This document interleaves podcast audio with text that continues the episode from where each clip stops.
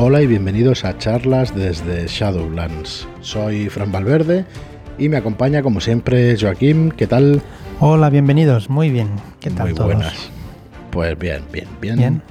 Sí, hoy es día 5 de marzo y tenemos la- el final de la preventa de Starport. Sí. Bueno, ¿qué, qué es Starport y quién somos nosotros? Yo, como os decía, soy Fran Valverde, me acompaña Joaquín y somos editores. Nos falta Marlock, nos Sí. falta Andrés Saez, que es parte también de la editorial. Y somos editores de juegos de rol. Todos, bueno, muchos de los que nos escucháis nos conocéis, pero bueno, vemos que se va apuntando gente cada vez y, y me gusta por lo menos de vez en cuando pues explicar quiénes somos y a qué nos dedicamos.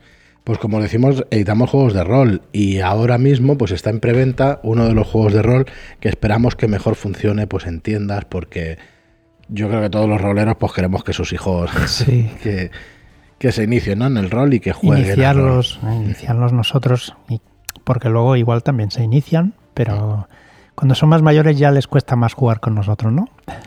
Cuando son pequeñitos es, aún los puedes dominar. Pues sí, entonces Starport es un juego de rol infantil, pero para toda la familia, porque hace falta un guía que, que hace, pues eso, pues de guía durante las aventuras. Y tenemos la preventa que acaba hoy, ¿vale? Os podéis llevar por el precio de 29.95 un pack con el juego base, que incluye Starport, el conjunto de reglas y tres aventuras, más el PDF gratuito, que en tiendas va a tener un precio de 22.95 por 19.95. Eh, las aventuras de la búsqueda del huevo de dragón, que es un suplemento para Starport, pues si lo queréis suelto también 12.95, pero bueno, en definitiva el pack va a estar a 29 o está durante el día de hoy a 29.95. Y además incluye cuatro aventuras en PDF de regalo, escritas por David Martín Mora, que es rolero viejo hace buen caldo, que es el engaño de Branquia Negra. Y bueno, ahí lo tenéis en shadowlands.es barra Starport. Eh, Starport es un juego de Kevin Ferrone, que es el autor, y el ilustrador, mm, diseñador, os diré en este caso porque hemos utilizado imágenes de stock, pero el diseñador es Andrés Saez Marlock. La maquetadora, como siempre, pues es Jara Villanueva y, y Ariadna, pues es, eh, junto conmigo y con Joaquín, pues estamos ahí en la edición, trabajando en este producto. Entonces, en shadowlands.es barra Starport tenéis todos los detalles, tenéis el diseño de lo que son, de lo que es el, el libro y vamos, os invitamos a verlo, ver los detalles y a uniros a la preventa antes de que se acabe, porque tardará, no tardará demasiado en llegar a tiendas, pero un par de meses, una cosa así, mes y medio, por ser prudente dos meses, pues llegará ya en tiendas. Así que bueno, tenéis Sí. ese pequeño descuento y si no, pues el que no quiera, pues ya en tiendas lo verá y, y veréis que va a quedar muy chulo. Aprovechar el día de hoy que, que merece la pena.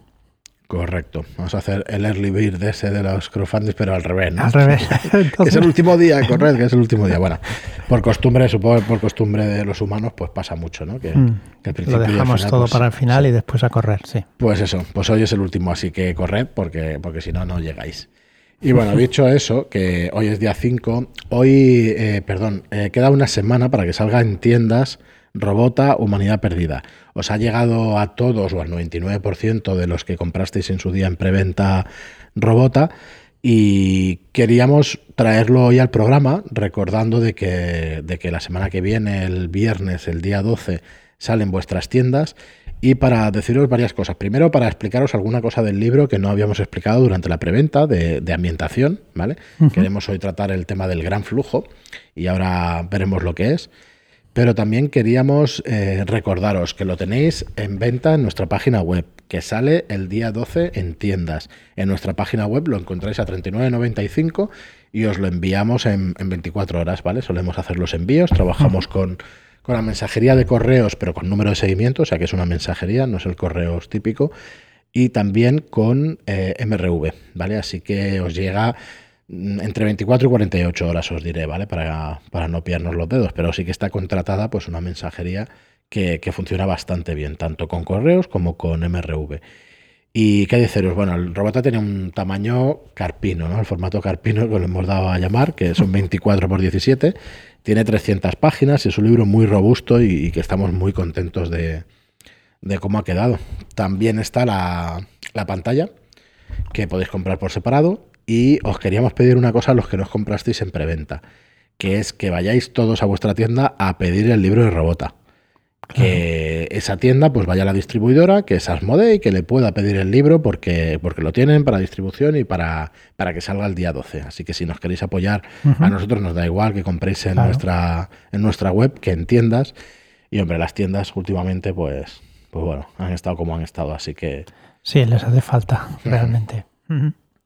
O sea, nada más ir a la tienda y pedirlo y ellos pues ya se encargan de... Lo vamos a recordar de vez en cuando, ¿no? Porque la verdad es que nos ayuda muchísimo que las tiendas vayan funcionando, también a nosotros como editorial, porque entendemos que hay un público online al cual más o menos nosotros creemos que llegamos, pero también hay gente pues, que sigue comprando mucho en tiendas y que, nos ayuda muchísimo también con esa visibilidad. Así que todo el que no lo haya comprado y piense comprarlo, pues que, se lo pida a su tienda habitual y que lo reclamen, que lo pidan allí en Asmode, que lo tienen disponible y que estarán encantados de, atenderles.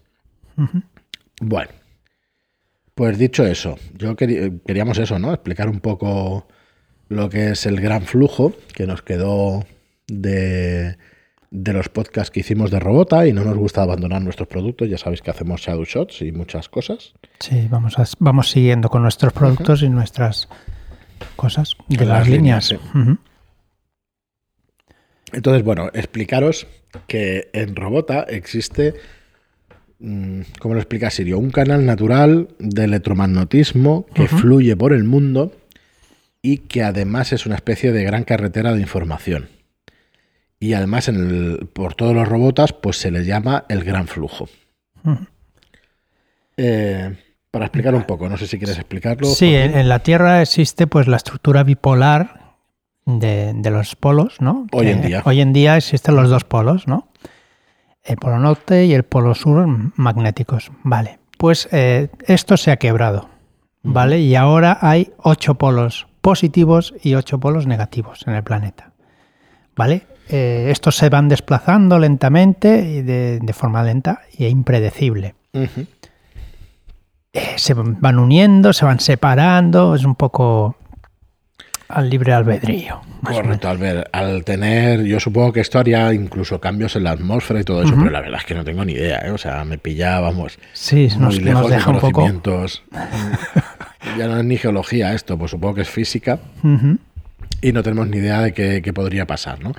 Eh, bueno, supongo que con los seres vivos sí que les afectaría un montón, pero claro, a los robotas quizás no. A los robotas menos. Entiendo que también si un polo electromagnético, un, un polo Em, va corriendo por el planeta y tal y le pilla algún robota, pues igual sí que hay algún borrado que otro. O a lo mejor tiene que ver con la gran guerra robota que hubo en su día. O sea que, que bueno, le podéis dar la explicación que queráis, ¿vale?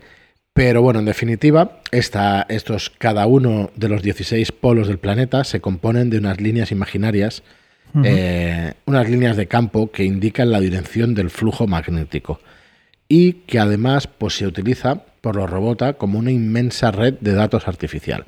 Una especie de red que cubre la Tierra. Lo que decíamos que igual a los seres vivos nos afectaría estos cambios de, polaridad y tal, pero los robots, al ser maquinaria, dijéramos, lo utilizan de forma como una red de datos. Eh, ¿Con qué utilidades? Pues para la utilidad de información, el gran flujo es un mar de servidores magnéticos es un inmenso disco duro virtual en el que almacenar, copiar o borrar información. Sería como el Internet de hoy en día, ¿no? Sí, pero es más inmediato. O sea, no tienes que hacer una búsqueda, sino que toda la búsqueda la tienes disponible y es eh, mucho más directo. No tienes que meterte en Internet o tener un dispositivo, sino que tú mismo puedes conectarte. Em, si te enlazas con otros robots, puede servir también de canal de comunicación, como estar en comunicación continua. ¿Vale? Y como energía. El Daemir puede adentrarse conseguir energía electromagnética para una recarga mínima antes de quedarse sin energía y colapsarse. Eh, ¿Qué es el Daemir? El Daemir es la. Es, el alma de los robots. Al final es el software que alimenta, que alimenta un robot. ¿Vale? Así que también se puede utilizar pues, como energía, pero eso sí, un mínimo de energía a la hora de recargarte y que no, y que no colapses. Estás a puntito de, acabar. Sí, además de eso, eh, creo que sí que lo tratamos en algún podcast, que, que cuando un robot muere, su Sí. Daemir puede ser atraído magnéticamente por el gran flujo. Ujú. En el, cuando hablamos de religiones Sí. y tal, eso algunas religiones de los robotas sí que lo contemplan. De cuando el Daemir muere, el, lo que es el gran flujo atrae magnéticamente al, al Daemir para conservarlo dentro de, de sí. Bueno, más que las religiones lo crean, es que pasa de verdad. Pasa eso, ¿no? Supongo que alguna religión Sí, pues, lo que hace es tratar ese tema como si fuera... Sí, eh, una era una religión que podía llegar a buscar ese Daemir y sacar, extraerlo y Bueno, pero lo pueden hacer todos, ¿no? Sí, en teoría sí, en teoría sí, pero hay algunas que pues que lo tienen como mucho más mm, Vale, que, que saben cómo hacerlo Exacto, directamente y eso. exacto. Bueno, al final no, no son más que fantasmas virtuales que pueden irrumpir en las comunicaciones, pueden eh, intentar participar en la vida exterior antes de que se degraden por completo, porque a la que pasa un, un mínimo plazo de tiempo, Claro. pues van a degradarse y desaparecer. Es que estos Daemir son como fantasmas porque son ecos que no saben realmente si han muerto o qué, han pas- qué pasa con ellos. Bueno, ¿y cómo es este gran flujo? Eh, nos explica Sirio también en el libro que el gran flujo es como si el- en el interior de la Tierra hubiera una luna virtual con sus mares, y continentes y geografía. ¿vale? Entonces, los mares son los datos de información diluida, eh, diluida. El terreno sólido, los continentes, serían los circuitos llenos de nodos de energía. Eh, y, que, y nos dice que quizá algunas naciones hayan programado dichos circuitos para crear matrices estables, para poder entrar desde el exterior y llevar una vida paralela, para experimentar fantasías y jugar con juegos hiper, hiperrealistas. Bueno, lo que estábamos hablando de- del... mm, Bueno, más bien como un Matrix sería, sería Sí, esto. exacto. ¿vale? O sea, Mm. podrías vivir ahí dentro y tal, cuando en realidad el mundo real está fuera, pero tú podías vivir ahí en todo eso. Para entrar, no, hemos, no lo hemos dicho cómo se hace para entrar, ¿verdad? Puedes entrar de dos maneras, Mm. de forma directa y de forma eh, indirecta, claro. El de forma directa es cuando tu cuerpo eh, se colapsa y entonces tú navegas dentro de, de lo que es el, el gran flujo. Y la forma indirecta es mediante un exo de comunicación con el gran flujo. También te puedes conectar y. y verlo. Bueno, pues esto es el gran flujo, ¿no? En, en pocas palabras, tenéis un apartado en el libro, ¿vale? Que lo, que lo explica bien eso y, y la verdad es que ahora que está llegando a la gente pues en sus casas y tal, pues nos hacía gracia pues hacer un, un capítulo pues Mm, recordando todos claro. estos términos y estas cositas de robota que son tan originales. Eh, tenemos otro concepto o otra peculiaridad de esta ambientación que es la muerte desde el cielo. En Robota existe una altura mortal en el planeta, los 3.000 metros sobre el nivel del mar. Sí, a partir de allí, el que sobrepase este nivel, eh, pues un láser, un láser de medio metro de diámetro, Al loro, porque esto se Ojo, ¿eh? necesita energía para, Medio para formar metro un de medio diámetro, metro de ojo. diámetro, el láser. Pues te fulminará a la que pases de esa altura. Eh, si eres un gran piloto, puedes ir esquivando esos, esos láseres. Pero ojito que cada vez que vayas subiendo más arriba, los láseres serán mucho más rápidos y más, más certeros. Tendrás que ser un piloto de la Sí, hostia. de hecho, yo creo que este tema sí que lo hemos tratado Sí, en alguno. Puede ser. Y sí que vimos que, que, que, bueno, que una de las aventuras podría ser el saltarte, ¿no? Pues esa prohibición y esa. Más que prohibición, eh, esa Bueno, es- espada de Damocles que tienes Sí, encima. porque y te- realmente no se sabe, hay luces en la luna. Bueno, ahora lo trataremos. no se sabe de el porqué de esos láseres. Sí, y además no es que no se haya querido desarrollar en la ambientación, sino que está hecho a propósito para que nosotros le encontremos, nosotros como directores de juego, le encontremos una explicación a, a estos láseres a partir de 3 kilómetros de altura. A partir de 5 kilómetros, como decía Joaquín, la cadencia de fuego eh, convierte pues, el ascenso en una locura incuestionable. O sea, 100 se- disparos por segundo.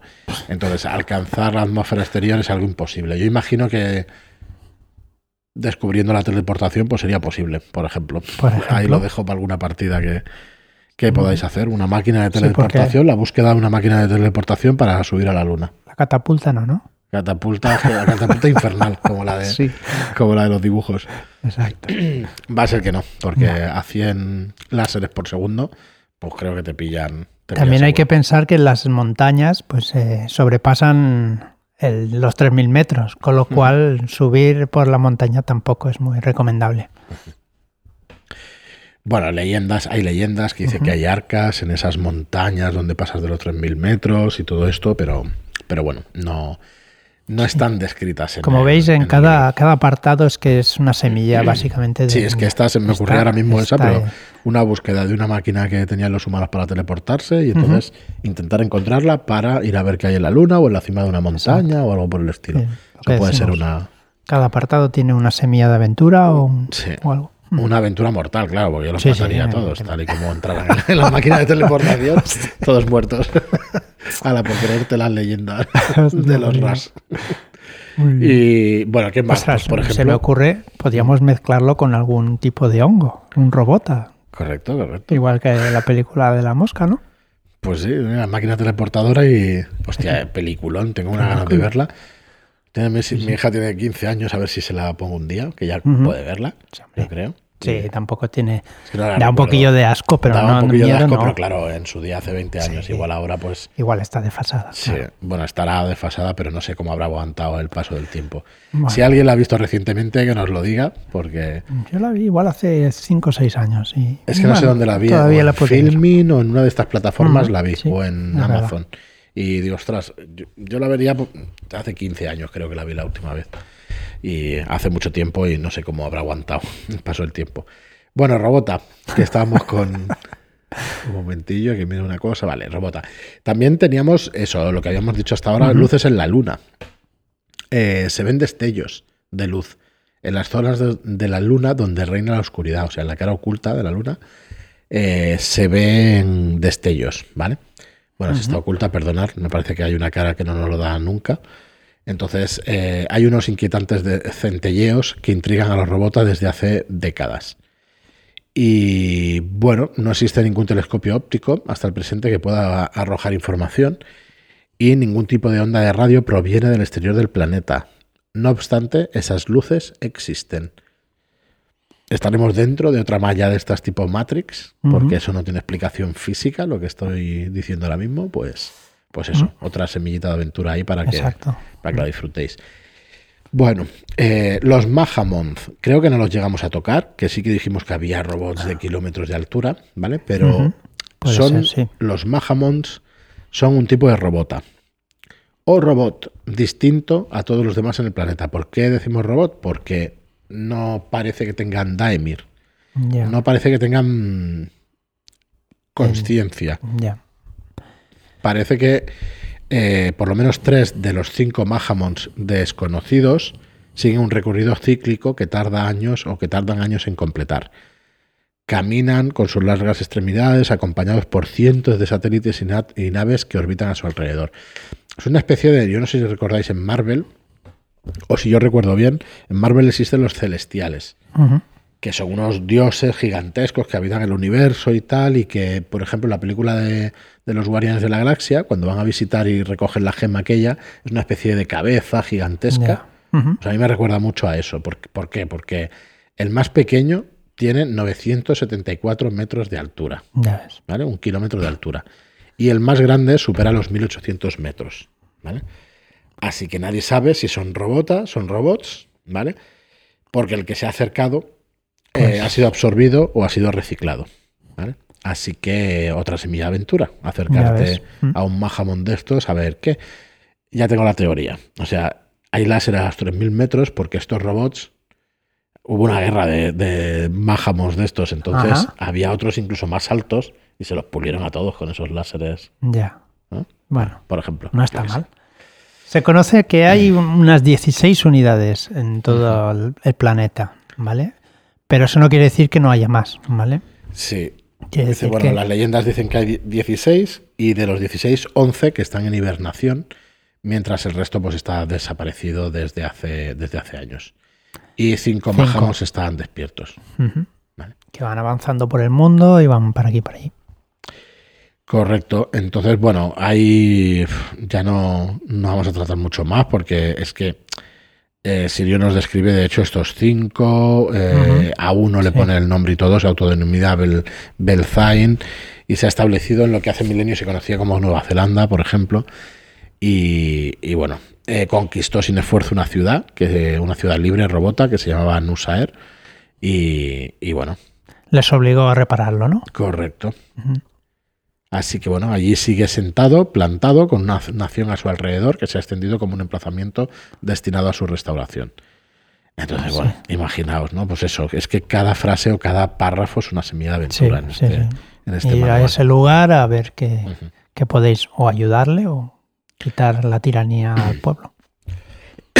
Así es, así que bueno, yo la verdad es que hay algo más. Si leéis la entrada hoy del podcast, eh, Joaquín tiene un poquito más de resumen yo creo que os hacéis una idea de todo esto de los Mahamons y que la verdad es que está, pues eso, súper original, súper chulo y que estamos encantados con, tener el libro, con tener a Robota en nuestro catálogo. Como os decimos, bueno, el libro tiene un precio de 39,95 eh, en tiendas también. Y, bueno, acercaos a comprarlo en la tienda el día 12 de, marzo. Eh, si queréis pedirlo en nuestra web, pues lo podéis pedir también sin problema en nuestra web.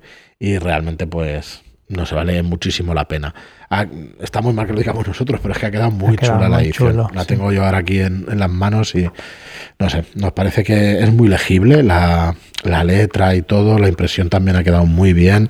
Tiene un marcapáginas también, eh, naranja, y no sé, la verdad es que estamos muy orgullosos de, estos libros y, y de este Robota en particular. Así que bueno, eh, mira, recordaros, aprovecho los últimos minutos para recordaros que el día 1 además empezó el taller de creación de aventuras con Álvaro Loman, que vamos a ir desbloqueando una de las lecciones cada 15 días de Álvaro y que vais a poder enviarle además por mail la premisa en, en, esta primera lección. Se habla de las premisas en las aventuras, así que vais a poderle enviar esa premisa para que él la corrija. Álvaro nos pone, nos pone deberes, Álvaro correctísimo y además es que vale muchísimo la pena. Eh, nosotros hemos visto, claro, los vídeos y tal y os decimos que vale muchísimo la pena el contenido. También estrenamos el día 1 eh, unos vídeos de personajes no jugadores para hacer personajes no jugadores hechos estos vídeos por Hirami, Hiromi, perdón, Hiromi Sawa. Que, que, bueno, valen muchísimo la pena también. Así que hemos estrenado esa plataforma también de contenidos audiovisuales, que son vídeos y que vais a poder pues, pues ver todos y, y que creemos que valen muchísimo la pena también. Está muy, muy, muy chulos. Así que bueno, ahí os lo dejamos en shadowlands.es barra shadowshots, los tenéis. Y bueno, encantados de, de, que, de que participéis. Hay un montón de gente suscrita y nosotros pues más que orgullosos de, de teneros en la suscripción. Y nada más, lo dejamos hoy hasta el lunes. Acordaos de que se acaba la preventa de Starport, entrad y compradlo y, bueno, disfrutarlo con los niños, ya nos diréis qué tal, si os da partidas, si, si os da para horas de diversión con ellos, pues nosotros la verdad es que muy contentos de sacar productos así. La verdad que sí, que es un producto muy atractivo para, para echar tardes y tardes con los críos. Muy bien, pues muchísimas gracias a todos por estar ahí, muchas gracias por vuestras reseñas de 5 estrellas en iTunes y por vuestros me gusta y comentarios en iBox. Gracias y hasta el próximo programa. Muchas gracias y hasta la próxima.